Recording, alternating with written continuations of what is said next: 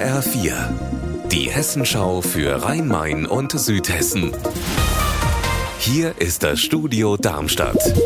Ich bin Stefan Willert. Guten Tag. Hanau ist jetzt mit mehr als 100.000 Einwohnern die fünfte Großstadt im Rhein-Main-Gebiet.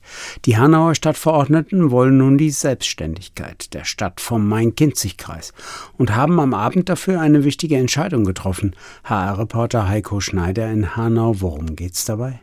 Es geht um den sogenannten Grenzänderungsvertrag, in dem wird zum Beispiel geregelt, dass Hanau neue Aufgaben übernehmen muss, die vorher der Landkreis übernommen hat, zum Beispiel die Jugend- und die Sozialhilfe.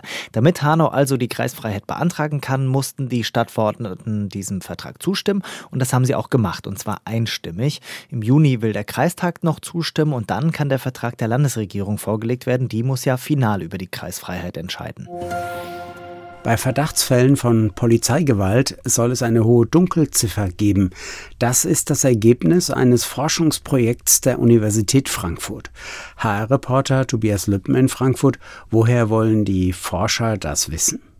Ja, die Frankfurter Kriminologen haben hunderte Menschen befragt, die sich selbst als Opfer von Polizeigewalt sehen. Und das Ergebnis ist, nicht mal zehn Prozent von denen haben überhaupt Anzeige erstattet.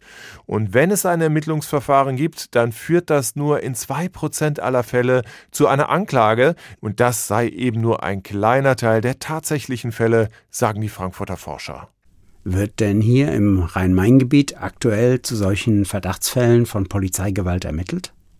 Ja, man muss ja sagen, die Polizei darf ja, wenn es gar nicht anders geht, Gewalt anwenden. Aber wenn sie es tut, dann stellt sich eben oft die Frage, wäre es nicht auch anders gegangen? So zum Beispiel bei dem tödlichen Schuss auf einen jungen Somalier im Frankfurter Bahnhofsviertel im vergangenen Sommer. Da wird gegen den Polizisten, der geschossen hat, ermittelt. Und wirklich heftige Bilder gab es vor drei Jahren in Frankfurt-Sachsenhausen. Da haben Polizisten auf einen jungen Mann eingetreten, der schon am Boden lag. Und auch da wird immer noch gegen die betreffenden Beamten ermittelt.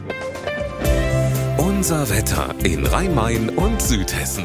Sonne und Wolken wechseln sich ab über Südhessen. Die Temperatur derzeit in Taunusstein bei nur 13 Grad.